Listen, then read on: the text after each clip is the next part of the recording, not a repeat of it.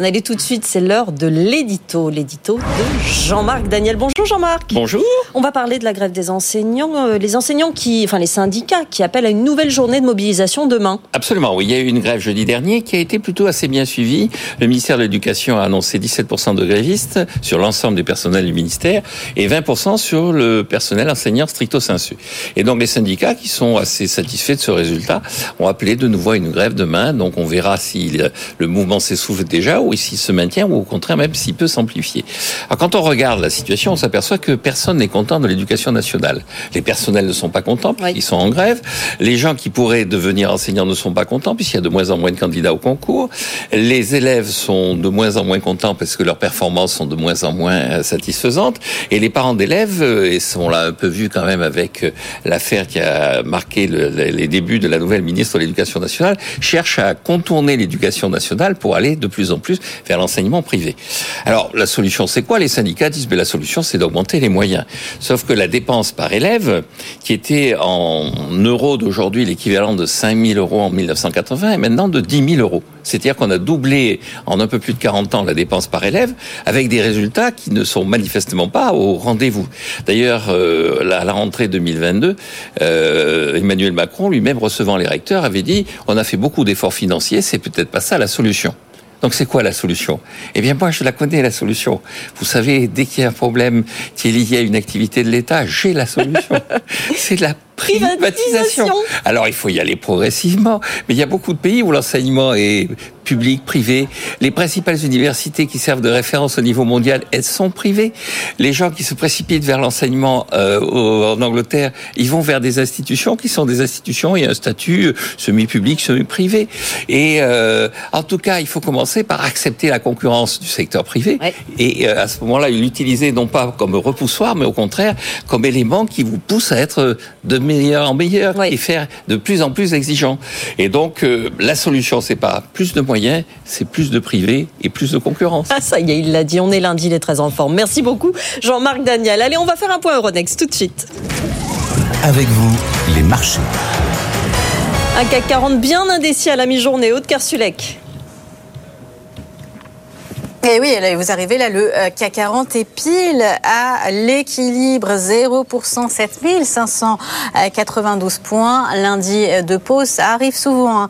euh, ces dernières semaines à Paris. Lundi, c'est pas le jour où on a le plus de publications, alors que pourtant, euh, c'est le, c'est la saison. Hein. On en aura beaucoup cette semaine sur le CAC 40, mercredi, jeudi. Là, on reste accroché assez haut tout de même, hein. autour de 7600 points, 7591 points. Les indices actions bah, sont à des plus Hein. Le S&P tient euh, clôturé vendredi euh, à un record euh, historique. On a aussi Meta qui avait pris plus de 20% et 200 milliards de dollars de capitalisation en une seule journée. Ça n'était jamais arrivé à Wall Street.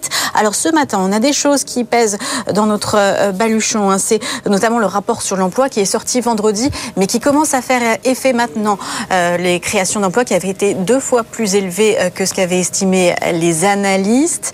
Et puis Jérôme Powell, qui est intervenu euh, ce week-end dans une interview à la télévision américaine, euh, qui a réitéré sa prudence, sachant que l'interview avait été enregistrée avant un jeudi, même si on peut penser qu'il avait euh, les chiffres en sa possession. On a les PMI services aussi qui sont sortis ce matin en zone euro, qui sont conformes à la première estimation, mais ça veut dire que l'activité en zone euro décélère toujours, donc c'est pas forcément une bonne nouvelle.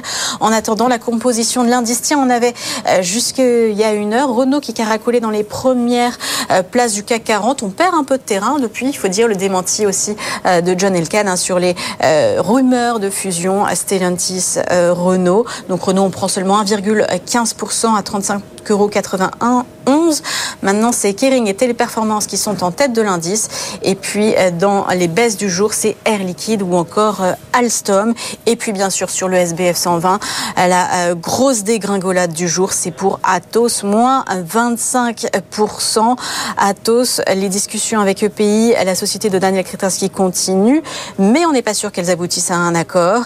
Et puis, l'abandon de l'augmentation de capital qui constituait quand même des seules portes de sortie est effectivement mal mal euh, vu, pas de la part des investisseurs. Le CAC 40 donc quasiment à l'équilibre, plus 0,04% à 7595 points. Merci beaucoup Aude Kersulek. Elle est restée avec nous dans un instant. On est avec vous. Quelle est notre question du jour Sophia Naclou. La question Facebook est-il encore utile pour votre travail? Parce qu'on fête les 20 ans du réseau social de Mark Zuckerberg.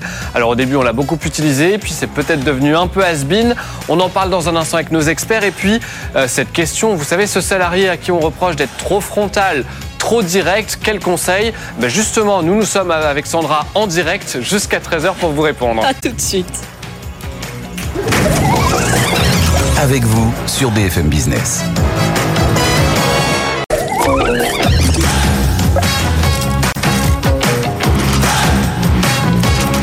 BFM Business, avec vous, les réponses à toutes vos questions dans l'entreprise. Sandra Gandoin. On est ravis de vous retrouver. On est avec vous. Nouvelle semaine, nouveau lundi, nouvelle La émission. cinquième, je les note, je fais, je fais des petites croix. La cinquième semaine Oui, Euh, déjà. Et plein de questions et plein de réponses qu'on a trouvées dans cette euh, émission pour vous grâce à nos experts. Une, euh, une adresse à connaître, tout simplement, Sofiane. Avec vous à bfmbusiness.fr, on prend toutes vos réactions et nous sommes en live sur LinkedIn et YouTube. Vous pouvez là aussi poster des commentaires, nous les lisons en direct. Exactement, nos experts autour de la table aujourd'hui. Bonjour Chiara Desfamilles. Bonjour. Créatrice de Féminine Leader, experte en leadership en entreprise. hein. Vous coachez notamment des dirigeantes sur euh, l'entreprise et sur ce- ce- cette question très importante de leadership. À vos côtés, David Imbert, président d'Hendrix. On va parler ici de facturation électronique, de gestion de trésorerie, de pilotage d'entreprise. Tous ces concepts-là, on est là-dedans. Complètement. C'est parfait. Merci d'être avec nous. Jean Muller est également avec nous, directeur des commerciaux de France. Vous êtes habitué Président du mouvement plateau. des dirigeants commerciaux de France. Voilà, exactement. Vous êtes le bienvenu également. Et Diane Ayeva Ingani, avocate d'affaires indépendante, experte en fiscalité. C'est important de le dire, souvent on fait du droit des sociétés, mais là, la fiscalité, si vous avez des questions sur euh, ce sujet très important, eh bien, vous nous les posez. Merci d'être avec nous. On va passer à la première Merci question, Sofiane. Oh, et on commence par vous, Kira des familles. Vous avez l'habitude de l'exercice, vous lancez donc l'émission. C'est Clotilde qui a 33 ans et qui est experte en cybersécurité qui nous écrit On me reproche souvent d'être trop frontal, trop direct. J'aimerais être plus douce. Comment faire? Oh bah c'est marrant, je pensais qu'on aurait des questions inverses. J'aimerais être plus forte. Non, là, j'aimerais être plus douce, tout simplement. Eh ben, Kéra. c'est, euh, en fait, c'est un biais sociétal qu'on va retrouver très souvent chez des femmes qui sont euh, soumises à, enfin, qui se retrouvent dans des situations de leadership. Ce qu'on voit, c'est que les femmes aujourd'hui, elles ont énormément de contradictions à gérer. Et c'est lié à notre environnement et à l'image que la société renvoie des femmes. Par exemple, il- euh, on voit dans les réseaux sociaux où euh, 70% des femmes pensent qu'elles doivent être discrètes, douces. Donc il faut être discrète et doux, mais en même temps, il faut avoir de l'autorité. Mm. Il faut être intelligente, mais il faut pas trop non plus euh, la ramener. ramener parce que euh, ça peut faire peur. Il faut être belle, mais il faut pas s'en servir dans son boulot. Mais Et alors, donc, comment on gère justement ces- ces- ces- cette situation d'entre-deux pour les femmes en entreprise, Kéra ces contradictions qui vont faire que, à un moment donné, ça va être extrêmement difficile de pouvoir se développer en toute authenticité parce que l'image sociale est euh, justement euh, liée à, à ces vieilles représentations. L'ambition, la première, ça va être d'en prendre conscience. Oui. Prendre conscience qu'il y a un phénomène culturel et éducatif qui va caser aux femmes une image et qui va autoriser ou non certains comportements. Comme on l'a vu hein, à plusieurs reprises, hein, parce que je le répète sans cesse, les femmes, elles sont des pionnières. On est les premières générations à pouvoir accéder à ces systèmes de pouvoir. Donc l'ambition, c'est d'en prendre conscience. Deux, également, identifier comment son, son, système de reconnaissance, la reconnaissance c'est important, comment on va évaluer en fait et comment la reconnaissance va impacter nos propres comportements. Mhm. Pour pouvoir également identifier quel est son système de valeurs, qu'est-ce qui est important pour soi et euh, prendre sa place et euh, déployer euh, en toute authenticité. Donc il y a, y a un travail à faire là-dessus qu'on accompagne en coaching ou euh, pour pouvoir permettre aux femmes de pouvoir prendre conscience de ces, de ces biais et les désamorcer. Ça se travaille, ça se travaille en, en entreprise. Même, je suis sûre, quand on, quand on travaille en indépendante, c'est des questions qui doivent se poser euh, tous les jours. On est, on est d'accord, Diane? Oui, alors moi je suis plutôt dans, dans, le, dans le schéma inverse. On me reproche euh, en général d'être euh, trop douce, euh, trop discrète. euh, Ça, c'est l'un ou l'autre. C'est vrai, c'est l'un ou l'autre. On est souvent dans le schéma inverse et c'est vrai qu'on a, on a beaucoup de difficultés à trouver trouver le juste milieu et l'intermédiaire qui fait bien. C'est vrai, c'est mm. vrai, tout à fait. Dans, et en fait, en entreprise, Kera. Mm. L'idée, c'est de pas trouver le juste milieu parce qu'il est inatteignable. Mm-hmm. Ça va être justement de bien prendre conscience de ces biais pour pouvoir petit à petit, ensemble, hein, hommes et femmes réunis, les transformer. c'est important de et trouver sa propre authenticité parce que ce leadership féminin, on est aujourd'hui en train de l'inventer. Mm, mm. Voilà, on est en train de se créer. On va, c'est important d'arrêter d'essayer de, de, se mettre dans un entre-deux, essayer de correspondre à une image qui est inatteignable parce que contradictoire. Travail qu'on fait avec les collègues masculins, effectivement. Sofiane. Justement, un peu de douceur avec vous, David Imbert, si vous le voulez bien, notre gestionnaire d'entreprise. Aussi cette question. Je dirige une ETI et j'anticipe l'arrivée de la facture électronique en 2026.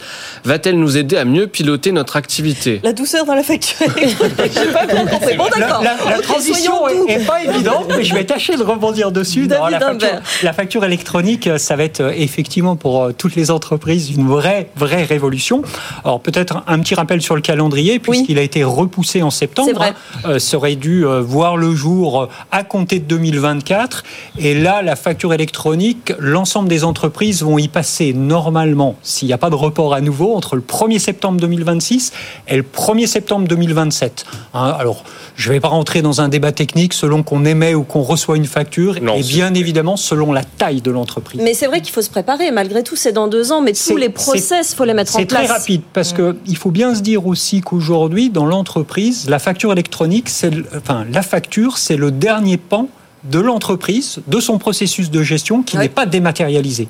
Tout le reste est dématérialisé. Le cycle social, hein, que ce soit les payes, les DSN, le cycle fiscal, tous les mouvements bancaires sont dématérialisés. Ce qui fait que demain, avec la facture électronique, une entreprise aura un processus de gestion complètement dématérialisé, ce qui autorise une automatisation beaucoup plus grande, ce qui va euh, amener l'entreprise à se repencher sur ses process, les optimiser, euh, les sécuriser, travailler ces données de façon beaucoup plus euh, sécurisée, beaucoup plus rapide. Donc évidemment, le passage à la facture électronique va permettre aux entreprises une multitude d'avantages. Déjà, bah, il y a un certain nombre de tâches à faible valeur ajoutée qui seront abandonnées.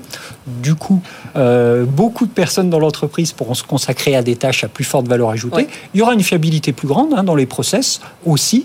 Et puis surtout, euh, ça va permettre aux entreprises et peut-être à un écosystème d'entreprises avec une mise en commun de travailler la, vraie, euh, le pétrole de demain, la data la data. Jean, vous êtes d'accord? Oui, absolument. Je pense qu'on on voit trop souvent euh, les nouvelles technologies comme euh, des menaces, mais en fait, on s'aperçoit que euh, c'est une vraie opportunité pour refocuser les collaborateurs sur les tâches à plus forte valeur ajoutée. Mm. Donc ça crée dans tous les métiers, y compris dans les métiers commerciaux, de véritables opportunités pour avoir le temps nécessaire pour se consacrer aux tâches à haute valeur ajoutée. Sofiane. Gardez la parole justement si vous le voulez bien Jean Muller. Vous représentez les commerciaux, d'où cette question. Je suis commercial mais je vois peu de perspectives pour ce métier. Ma profession a-t-elle encore un avenir? Alors elle a résolument un avenir. C'est un rapport du ministère du Travail et de France Stratégie euh, de mars 2022 qui indique que les cadres commerciaux et les cadres technico-commerciaux font partie des sept métiers présentant les besoins humains les plus élevés. Alors, deux remarques par rapport à ce, à ce constat. D'abord, on s'aperçoit que le besoin des entreprises qui est important, hein, puisque euh, c'est à peu près 800 000 offres d'emploi commerce d'offres d'emploi commercial en France mmh. chaque année, mmh. que les besoins force de vente augmentent de plus 19%, et que ce sont, pour rebondir sur ce qu'on disait sur les tâches à, forte valeur ajoutée, ce sont des profils plutôt bac plus 5 qui sont recherchés par euh, les entreprises aujourd'hui. Donc plutôt des, des, cadres commerciaux, les ingénieurs technico-commerciaux. Et pourquoi est-ce que ce sont des métiers d'avenir? Parce que euh, quand on prend un tout petit peu de recul, on s'aperçoit que la place de la fonction commerciale dans la chaîne de valeur des entreprises, elle est aujourd'hui au centre. Pourquoi? Parce que on ne produit quasiment plus que ce qui a été préalablement vendu. Mhm. Donc jamais les équipes commerciales n'ont travaillé de manière aussi proche avec les équipes de production, avec euh, les équipes marketing, pour co-construire des solutions à forte valeur ajoutée. Vous vendez bien, hein. il y a des petits problèmes de recrutement à la profession. On sent bien que vous, vous, vendez très bien votre, votre job, effectivement. C'est important de redonner... C'est euh, l'enthousiasme. si, vous me si vous me permettez, à travers Hendrix, on accompagne plus de 10 000 euh, dirigeants, chefs d'entreprise, et effectivement, le recrutement des commerciaux, c'est un sujet numéro un. Enfin, comme d'autres professions, mais en tout cas, c'est primordial. Hein. On va y revenir dans cette émission, évidemment. Sofiane. Oui, une question euh, pour vous, notre avocate d'affaires, notre fiscaliste. en tant qu'entreprise, je souhaite soutenir une association qui m'a sollicité. Est-ce que je pourrais bien bénéficier d'une déduction fiscale? Alors, on entend souvent parler de ça. Est-ce que c'est à quelle hauteur euh, C'est une pratique qui se fait euh, très souvent dans les entreprises. C'est ce qu'on appelle le mécénat d'entreprise.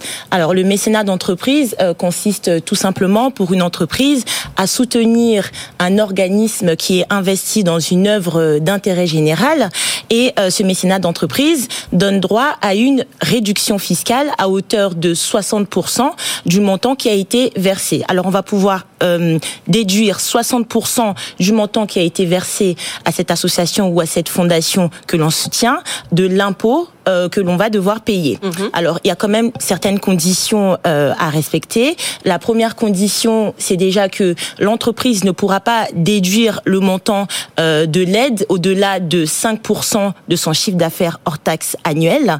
Et l'organisme qui bénéficiera de ce don matériel devra être absolument un organisme d'intérêt public. Donc, devra exercer une activité non intéressée et une activité d'intérêt général. Euh, donc c'est à, peu près euh, ça les conditions. Et aujourd'hui, euh, c'est un mécanisme qui fonctionne très bien et dont beaucoup d'entreprises profitent. Merci beaucoup Diane. Vous continuez à nous poser vos questions spécifiquement sur ce droit de la fiscalité. C'est une petite particularité aujourd'hui. C'est vrai que les questions fiscales sont très importantes en entreprise. Continuez à nous poser vos questions sur BFM Business. Envoyez-nous vos questions par mail, SMS ou en vidéo avec vous à bfmbusiness.fr et vous tomberez sur Sofiane Aklouf. Vous la connaissez par cœur, j'ai plus rien à faire. Voilà. Une petite réaction à la question du jour. Facebook est-il encore utile pour votre travail?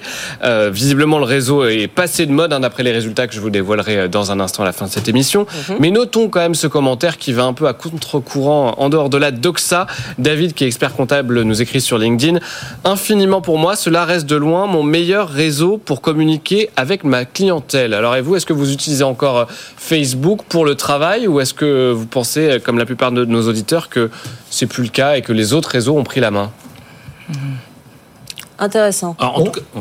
David, commencez. On utilise euh, la plupart des réseaux sociaux. Après, à chaque réseau a ses particularités. Mmh. Facebook, aujourd'hui, on l'utilise beaucoup pour notre marque l'employeur. Hein, clairement, hein, ça nous permet de toucher une population qui est qui rentre sur euh, le monde du travail ou qui n'est pas encore complètement dedans.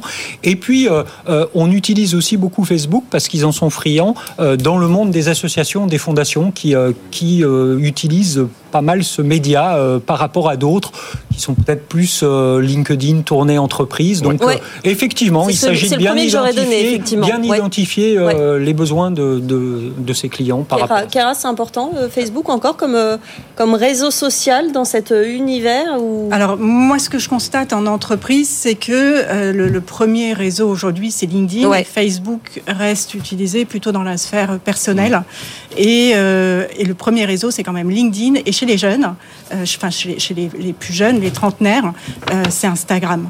Euh, Instagram pour le pro. Instagram pour le pro est devenu un, vrai réseau de communication et de, et de développement de l'influence. Avec des, comptes professionnels ou pas forcément Des comptes professionnels dans le domaine euh, du, des, solo-entrepreneurs mhm. ou pour les trentenaires, elles vont, enfin, ils vont être beaucoup plus présents euh, sur Instagram. J'ai vu que les, avocats étaient sur TikTok aussi, Diane. Oui, oui, les avocats sont beaucoup sur TikTok parce que effectivement, sur TikTok, il y a vraiment la possibilité d'avoir beaucoup de visibilité parce qu'aujourd'hui c'est quand même l'un des premiers réseaux euh, sociaux qui sont euh, qui sont utilisés. Et euh, c'est vrai qu'en tant qu'avocat, on a une déontologie qui, qui réglemente aussi notre manière de communiquer, que ce soit sur des plateaux télé comme aujourd'hui ou sur les réseaux sociaux. Mais en tant que, que avocat indépendante, moi je considère qu'on est des entrepreneurs. On doit se mettre aussi à l'ordre du jour et on va chercher les clients là où ils sont. Ça dépend de la cible en plus. Effectivement, ça dépend de, la, la, cible. Les commerciaux, ils vont où? Sur LinkedIn aussi, Jean Muller? Oui, alors d'abord on peut dire bon anniversaire à Facebook, qui fête leurs 20 ans. C'est une formidable réussite euh, financière et commerciale. Hein. C'est 113 milliards de recettes publicitaires, donc c'est assez colossal. Euh, plus généralement, les réseaux sociaux sont euh, plébiscité par les équipes commerciales. On vient de lancer une étude au mois de novembre avec l'Institut CSA sur la vente demain et notamment sur l'impact des nouvelles technologies en matière de, de performance commerciale. On s'aperçoit que 80% des répondants à cette étude, donc des commerciaux et des décideurs commerciaux, considèrent que c'est une véritable source d'opportunité. Donc aujourd'hui, c'est à la fois un canal, euh, un canal de vente, c'est un canal d'information pour les entreprises. Alors, je suis pas un spécialiste de, de, de, Facebook, mais il y a aussi la, la, notion pour les commerciaux de personal branding.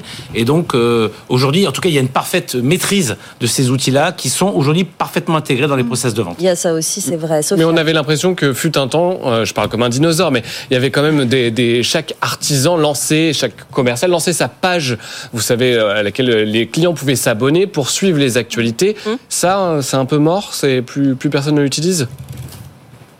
Vous le voyez quand même des on le voit, on le voit de moins en moins. Je, je, pense qu'avec la maturité des différents réseaux sociaux, chaque réseau social a trouvé aussi sa cible et son positionnement. Donc je pense que l'utilisation personne n'a un seul réseau social aujourd'hui. c'est ça, ça dépend en fait, donc, donc on, s'adapte un petit peu au message qu'on veut faire passer, à la cible qu'on veut toucher, et chaque réseau a sa particularité. C'est générationnel et ça dépend aussi des évolutions de, chaque réseau social. Vous l'avez dit effectivement. Euh, Sofiane, on rappelle la question du jour? Oui, on rappelle la question du jour. Facebook est-il encore utile pour votre travail? Vous répondez, et puis on va répondre à une autre question. Enfin, nos experts vont faire le travail parce qu'après Facebook, on va aussi parler de WhatsApp. On reste dans l'univers méta. Les groupes WhatsApp entre collègues, est-ce une certaine idée de l'enfer? On leur posera la question parce que c'est pas toujours simple entre collègues. Il y a quelques disputes, on en parlera dans un instant. On fait effectivement attention. On fera un petit tour de table aussi. On est très réseau social finalement aussi euh, aujourd'hui. Vous restez avec nous, nos experts vous attendent. Vous nous posez toutes vos questions avec vous à bfmbusiness.fr. À tout de suite. Avec vous sur BFM Business.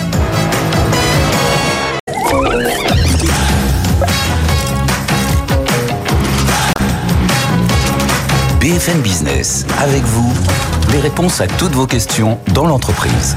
Sandra Gandoin. Et on est ravis de vous retrouver. On est avec vous pour toute la demi-heure qui suit et puis à d'autres moments sur les réseaux sociaux. Évidemment, c'est en permanence, Sofiane. Hein. on, rappelle la, notre adresse. Avec vous à bfmbusiness.fr et puis nous sommes en live sur LinkedIn et sur YouTube. Vous pouvez nous écrire dans les commentaires et puis on relèvera toutes vos questions. La vie en entreprise avec David Imbert, le leadership féminin en entreprise avec Kera Desfamilles, la fiscalité en entreprise. Allez-y, hein, parce que ça, les questions fiscalité, je pense qu'il y en a pas mal. C'est pour euh, Diana Yeva Ingani et vous, si vous êtes commerciaux, euh, si, commercial, si vous avez envie d'intégrer cette profession, le président des commerciaux de France est avec nous. Dirigeants commerciaux de France, c'est important. Des dirigeants commerciaux de France, c'est vrai, vous avez raison de le, dire. Jean Muller, effectivement, voilà nos experts du jour. Continuez à nous poser vos questions. Rappelle la question que vous avez posée il y a quelques instants, Sofiane. Les groupes WhatsApp entre collègues, est-ce une certaine idée de l'enfer? Pourquoi parle-t-on de ça aujourd'hui? Parce qu'une vidéo cartonne sur les réseaux sociaux depuis hier. C'est une conversation WhatsApp de bureau qui dégénère à coups de messages vocaux que chacun s'envoie. La cause, une, euh, une salariée en arrêt maladie qui poste une photo d'elle sur Instagram à la plage. Évidemment, ça a fait débat et ça a déclenché même l'ire de ses collègues. Écoutez. Je dis ça, je dis rien, mais pendant que nous, on travaille et qu'on fait des horaires de 9h à 18h, qu'on rattrape les merdes de tout le monde, il y en a qui posent des arrêts maladie. Non mais Romain, ça sert strictement à rien de nous dire que tu es en arrêt maladie alors que tu te tapes une journée à la plage. Bon, bah, puisque tout le monde se plaint, je me permets. Moi, ça fait 5 ans que je travaille pour cette entreprise. Euh, je suis payée au lance-pierre. Il y a des gens, ils viennent d'arriver, ils ne foutent rien. Et ils sont payés euh, deux fois mon salaire. Je sais pas, à un moment donné, il va falloir m'expliquer. Euh, si vous voulez parler salaire, c'est direction les ressources humaines.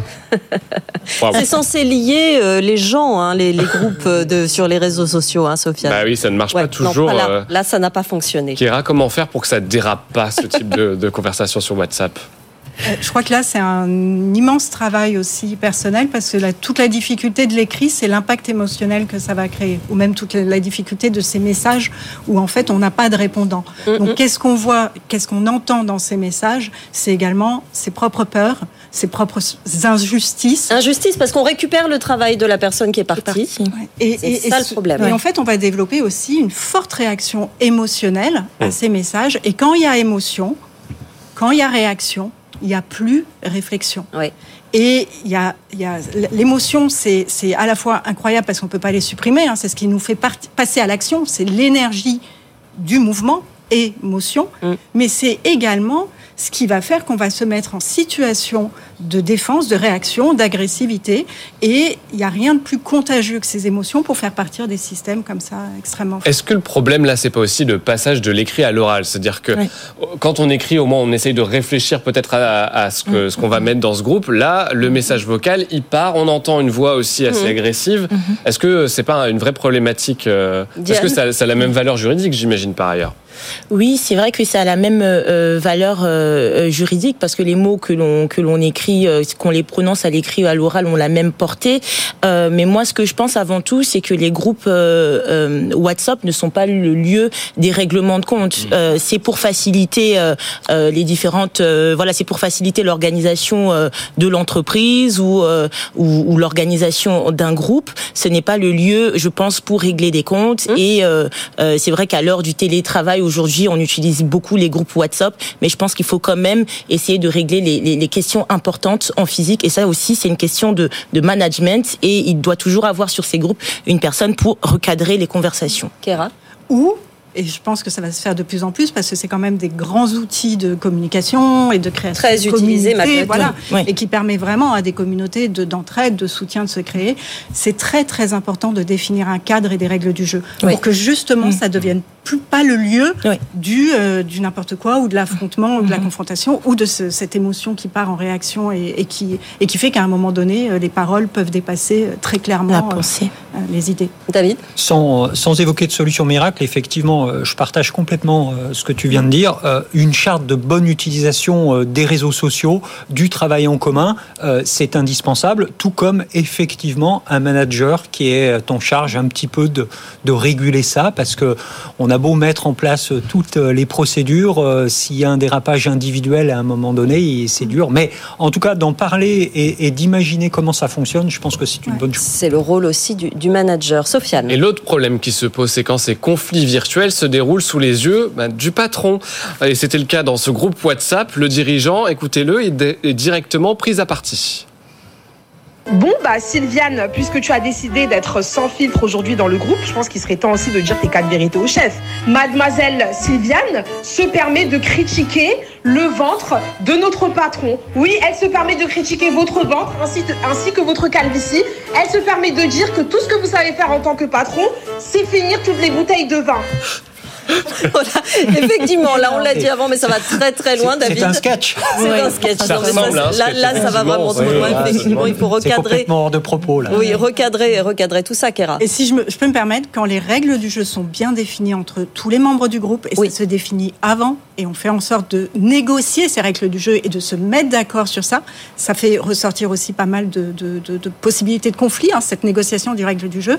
Ça permet aux managers de pas avoir à constamment faire la police parce que on en met quand même beaucoup sur les épaules des managers si en plus ils doivent faire la police des réseaux sociaux mais vous allez plus vous en sortir Oui, vaut mieux, vaut mieux C'est- voir, ça, voir ça effectivement dès le, dès le départ. Sofiane. Une question de, euh, sur LinkedIn de Karine qui nous écrit en direct. Comment convaincre euh, nos clients hommes? J'apporte une forte valeur ajoutée dans mon métier de femme chauffeur. Ah, Là, on est dans le leadership féminin, visiblement, Kéra.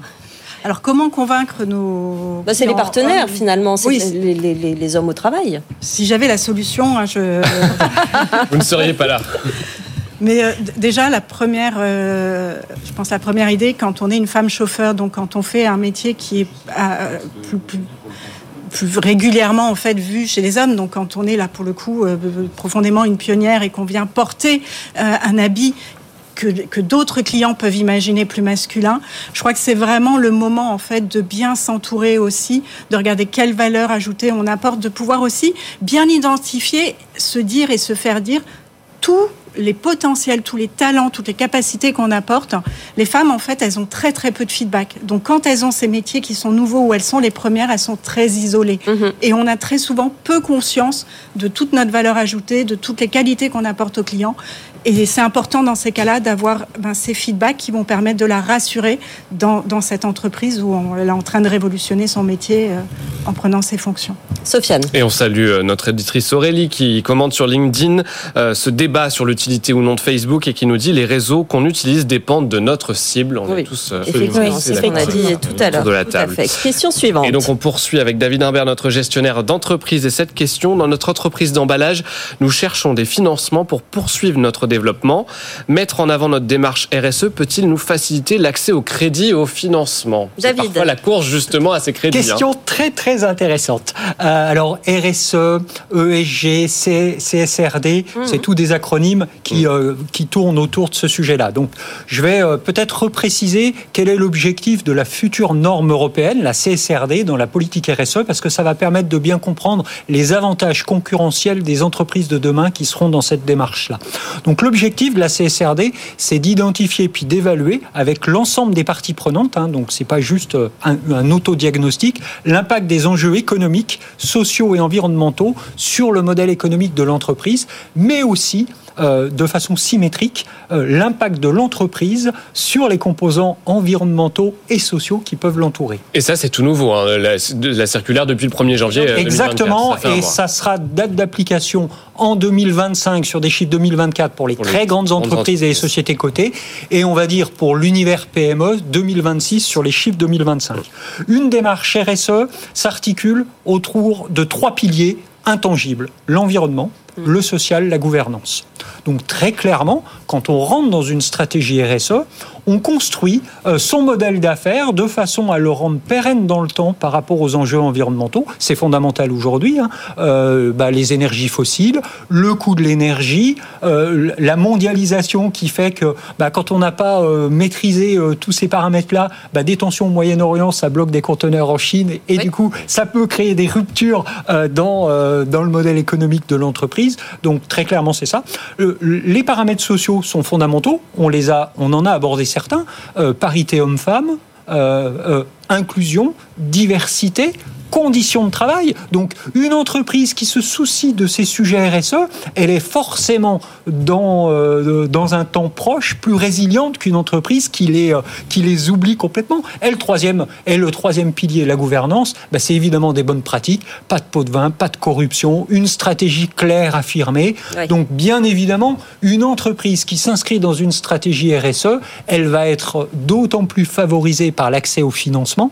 Euh, les banques et euh, les sociétés de crédit, elles-mêmes ont des contraintes très fortes. Donc, euh, elles vont flécher euh, leur investissement, euh, leurs possibilités euh, de crédit vers les entreprises vertueuses, sachant que euh, des démarches vertueuses, aujourd'hui, sont récompensées par les banques, puisque ça permet d'accéder à des prêts à des taux bonifiés, indexés sur des critères RSE, ESG. Et ça, c'est effectivement un argument tangible. Kera. Oui, je voulais juste rajouter un petit point de chiffre euh, à ce que disait David, que je trouve passionnant. Et euh, c'est que en fait, quand les gouvernances des entreprises euh, se féminisent, à partir de 30%, on se rend compte quand même que ça a un impact incroyable sur la, performan- la performance. C'est des entreprises qui vont avoir des résultats six fois supérieurs à la moyenne du CAC 40, mais que cette surperformance aussi, on va la retrouver dans l'impact euh, social et dans l'impact écologique de ces entreprises. Donc en fait, justement, cette, cette- cette féminisation, elle sert... Si, si- si je peux me permettre, la, la femme est l'avenir de l'entreprise. Mais bien sûr, regardez, voilà, c'est ce qui se dit dans cette émission, évidemment. Vous avez bien raison de le rappeler. Vous, vous réagissez à ces sujets, la RSE, les réseaux sociaux, le leadership, la fiscalité, les femmes dans l'entreprise. Écrivez-nous. Envoyez-nous vos questions par mail, SMS ou en vidéo. Sofiane. Avec vous à bfmbusiness.fr, faut-il le repréciser? Cette question, mon entreprise m'impose une réglementation stricte sur l'utilisation de la voiture de fonction pour des raisons écologiques. Cela ne m'aide pas à atteindre mes objectifs. Qu'est-ce que je peux faire? Encore faut-il que ce soit pas un SUV, Jean Muller.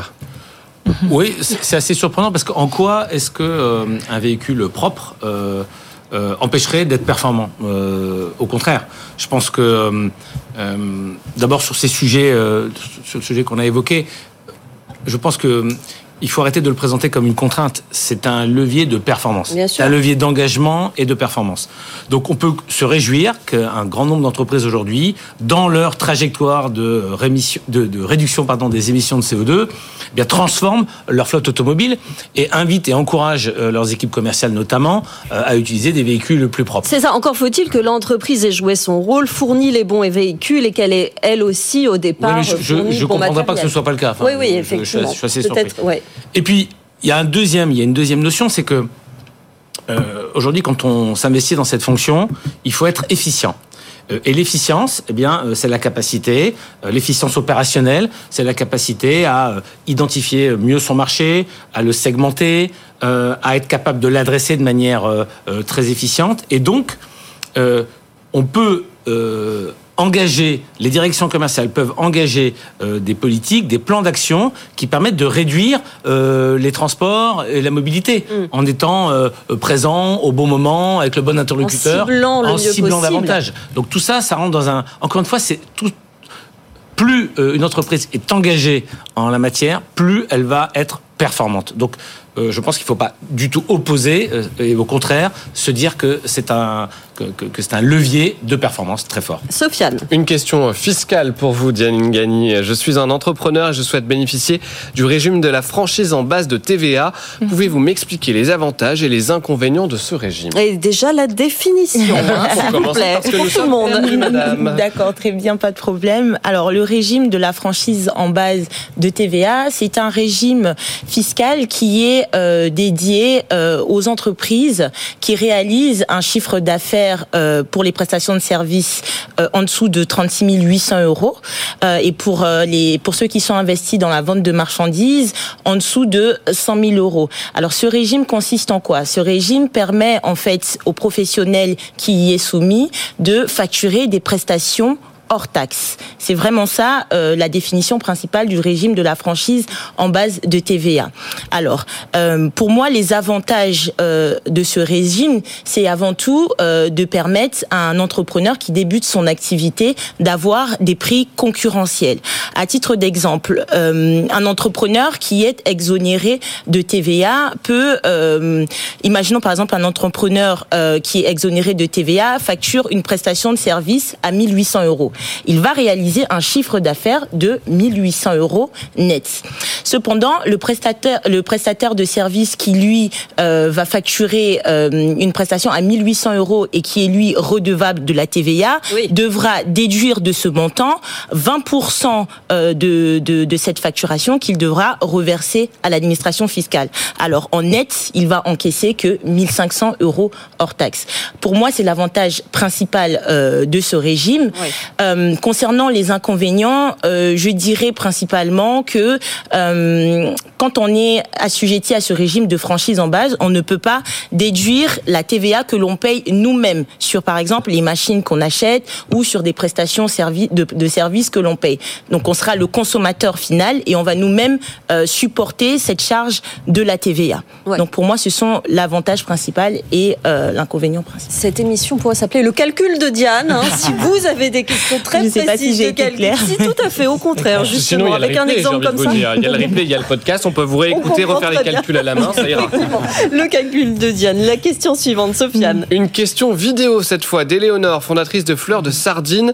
Et elle est pour vous, euh, David, écoutez-la. Bonjour Sandra, bonjour Sofiane. J'ai une petite question pour David. J'ai une entreprise de fabrication de savon artisanal à Paris 18 et euh, je voulais savoir s'il y avait possibilité, même pour une petite structure comme la mienne, euh, d'optimiser ses charges. Merci beaucoup. Comment optimiser ses charges quand on est une petite Vaste entreprise sujet. David Un vaste sujet. Alors, euh, déjà, euh, en préambule, il n'y a pas de solution miracle. Il y a plein de petites choses qui peuvent permettre d'optimiser les charges et, et euh, une réelle optimisation, c'est de les enchaîner. Ça, c'est clair. Alors, sur des charges classiques d'exploitation, je pense qu'il faut se livrer à une analyse objective, éventuellement aidée par un œil extérieur sur ce que sont les charges indispensables et les charges un peu plus euh, superficielles. hein, pour pouvoir faire un tri. Deuxièmement, sur les charges indispensables, il faut là aussi avoir euh, une analyse et peut-être une démarche en disant on va les mettre un peu en concurrence, on va regarder un petit peu. Donc ça, c'est un principe général. Après, il y a des, euh, des paramètres dans une petite entreprise qui peuvent s'optimiser un peu plus facilement tout ce qui va tourner autour du social, des salariés ou de la rémunération du dirigeant, il y a aujourd'hui des paramètres d'optimisation euh, certains. Prime de partage de la valeur, euh, les systèmes d'intéressement, euh, l'abondement que peut faire l'employeur à des plans salariales. Pour le dirigeant, selon son mode d'exercice, bien évidemment, son statut social va avoir son importance, statut salarié, statut non salarié un arbitrage de sa rémunération entre euh, fruits du travail et dividendes pour peu qu'il soit, euh, on va dire, seul dans son entreprise. Il y a aussi euh, des paramètres d'optimisation certains.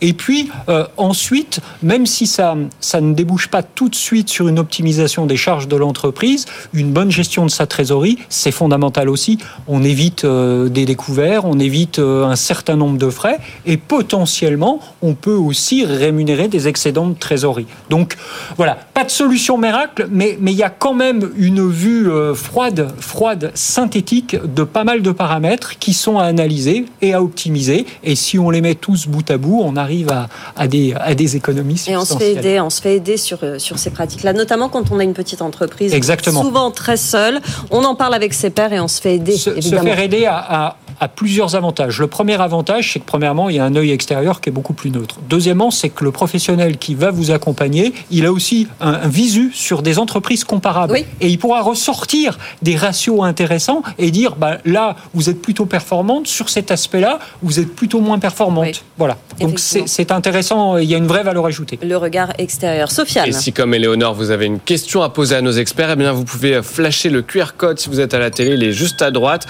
Et puis vous remplissez le formulaire et c'est tout simple, vous verrez, vous pouvez nous envoyer une petite vidéo et nos experts se feront une joie de vous répondre. Enfin, j'espère. Mais bien sûr, les experts se font toujours une joie dans cette émission de, répondre. La question suivante. Et justement, une question pour vous, Kéra des familles. Christine, cadre dirigeant dans le domaine bancaire, nous écrit Quand mon boss me demande de développer de nouveaux projets, je n'ose pas lui demander des moyens supplémentaires de, peu, de peur qu'il me dise non. Je me retrouve face à mes collaborateurs que je vais encore devoir charger. Kéra. Et ça se finira en groupe WhatsApp où on va euh, charger les autres collègues parce qu'on a trop de travail. Et là, on parle d'émotion, on parle de la peur. La peur, c'est une émotion euh, généralement qui vient limiter toutes nos capacités. Quand on a peur, on perd ses capacités de réflexion, de stratégie, euh, et on n'est plus à même en fait de prendre des bonnes décisions. Cette émotion, en fait, elle, peut être tellement forte que on va avoir souvent voilà trois possibilités d'agir. Hein. C'est soit on attaque, soit euh, on a des processus d'évitement. Un grand processus d'évitement, c'est la mauvaise foi. Quand mhm. vous avez quelqu'un de mauvaise foi, c'est souvent une réaction de défense. Soit on fuit ou on s'inhibe. Et l'inhibition, c'est un peu la pire des stratégies parce qu'en fait, on n'arrive plus à répondre et on peut pas, peut pas se défendre. Et on va se punir soi-même. Et on va se punir soi-même. La difficulté de ça, c'est que ces réactions, elles sont pas mentales, elles sont pas raisonnées. C'est des réactions réflexes conditionnées. Donc, c'est super d'accueillir ça déjà, de se dire bah voilà, c'est pas, je suis pas responsable de ces réactions conditionnées, mais je vais apprendre à travailler dessus pour pouvoir les désamorcer et développer ma capacité à gérer ces situations émotionnelles. Et là, vous voulez euh, des, Évidemment, on veut des solutions, Kéra. Il y a deux clés. La première clé, ça va être de travailler sur son physique. Quand on, a, quand on est désamorcé ou bouleversé par une émotion forte, généralement, on s'arrête de respirer, notre corps se contracte, il se referme. Une forme de body language, un signe qu'on envoie en fait aux autres de dire bah on n'y arrive pas quoi. Et ça va plus loin que ça. C'est très juste, Sofiane. C'est un signe qu'on envoie aux autres, mais c'est aussi cette contraction et cette, euh, cette réaction physique nous envoie un signal à nous, à notre cerveau, qu'on peut plus réfléchir et qu'on va être en réaction défense. Donc si on reste comme ça, imaginez quand l'une des réactions de la peur, c'est de lever ses épaules, bah, essayez d'imaginer euh, votre anniversaire ou une fête ou des vacances. On ne peut pas. Notre corps conditionne ce qu'on pense. Donc, la première étape, ça va être de travailler sur son corps pour pouvoir calmer son système nerveux et faire régulièrement des respirations comme la cohérence cardiaque. Oui. Deuxième étape, qui est important et qui s'appelle la préparation, parce qu'une fois qu'on a peur, bah, c'est coincé. Hein. Il va falloir juste respirer et attendre que ça passe. La première étape, la deuxième étape, c'est la préparation. On va aller questionner nos peurs on va aller mettre de la lumière sur ce qui est en train de se passer. Mm. Et ça, c'est un peu l'exemple du petit enfant euh, qui est dans le noir, parce que très souvent, nos peurs, on les dénie parce que ça fait mal physiquement, ça crée de, de- de- enfin, ça crée de, l'inconfort. L'ambition, ça va être d'être à même de les questionner et de- et de- d'être à même de les écrire pour pouvoir aller identifier concrètement de quoi j'ai peur quand je vais demander euh, des moyens à mon boss. Oui. J'ai peur qu'il s'énerve. J'ai peur qu'il me dise non. J'ai peur euh, qu'il il trouve que je sois illégitime ou pas compétente. Il faut rappeler quand même que quand on vous confie une mission, on est censé aussi vous confier les outils qui vont Bien avec. sûr, hein. Oui, oui, les moyens, effectivement. Et là, l'ambition, ça va être justement de pouvoir travailler sur ces réactions émotionnelles, y remettre des mots. Quand je remets des mots, je me reconnecte à mes possibilités, à mes compétences, à mon expérience. Et donc, je vais pouvoir aller euh, demander des moyens si j'ai de la clarté, si j'ai mis de la lumière sur mes peurs. Vous êtes légitime sur, euh, sur cette question-là, hein, euh, spécifiquement. Euh, une Peut-être une dernière question, Allez, Sofiane une petite dernière pour Une la route, si ça dernière. vous dit. Allez. Pour vous, Jean Muller, j'ai de plus en plus de mal à recruter des commerciaux.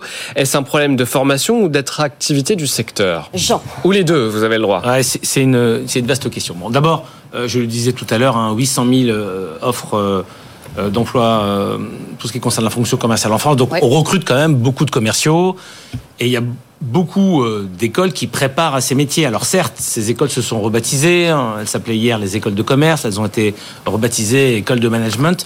Business. Voilà, au business school. hein, voilà. Ça fait plus classe, vous avez raison. Voilà. non, néanmoins, je pense qu'il y a un. Bon, d'abord, notre pays souffre euh, euh, de, de déficit de culture économique et aussi de euh, culture commerciale. Bon, ça c'est un fait. Ce qui compte, c'est euh, comment euh, aller de l'avant. Je pense qu'il y a, on a une grande responsabilité, nous les dirigeants commerciaux, les directeurs commerciaux et les commerciaux, c'est d'expliquer qu'on est parfaitement épanoui dans le métier. Euh, et c'est la raison pour laquelle euh, le, mouvement DCF a créé, a pris l'initiative l'année dernière de créer C-Day, qui est la journée du talent commercial. Donc ça sera le 7 novembre 2024. Faut et vous pouvez déjà retrouver, fait. absolument, Ouais, vous ouais. pouvez déjà retrouver sur notre site www.réseau-dcf. voilà, vous pouvez euh, retrouver des, des témoignages euh, de commerciaux qui expliquent leur parcours, expliquent leur métier, parce que souvent nos métiers en, en circuit euh, business to business, c'est-à-dire quand une entreprise vend une autre entreprise, c'est beaucoup moins connu. Alors qu'on est euh, au cœur, je l'ai dit tout à l'heure, de la chaîne de valeur des entreprises, et donc il faut apprendre à mieux les connaître euh, et faire en sorte que nous, eh bien effectivement, on valorise davantage nos métiers pour attirer les talents dont euh, notre économie, notre industrie et nos entreprises ont besoin. Montrer que c'est un, c'est un beau métier. Vous êtes euh, d'accord? C'est peut-être plus la visibilité, finalement, visibilité de, de, de la profession qui on est a, importante. on a un certain nombre de métiers David. commerciaux qui souffrent effectivement d'un déficit d'image. Euh, euh, quelque part, euh, moi qui suis euh, dans les métiers de la comptabilité et de la finance, la comptabilité est pas très euh, séduisante Ouais, non c'est le plus. même euh, type de questionnement. Et, et c'est euh, et, c'est souvent des idées complètement fausses, comme les commerciaux, parce qu'il y a une telle richesse derrière ces Ouais. professions, parce qu'il y a une telle diversité. euh, Une expertise. euh, le- les points communs, c'est que les commerciaux, les comptables, ils abordent des secteurs d'activité très différents. euh, Il n'y a aucune journée qui se ressemble. euh, c'est passionnant. Ça, ce Enfin, voilà, des- je des pense. vrais arguments de vente. Euh, la question du jour, Sofiane. Ah oui, on l'avait promis, ces résultats Facebook est-il encore utile pour votre travail? Vous avez répondu, vous êtes plus de 3000 à avoir répondu tout le week-end. Eh bien, c'est très largement non. 88% sur LinkedIn, 93% sur X et 79% sur Threads. Voilà pour la question, c'est quasiment unanime. on va dire. La question de demain?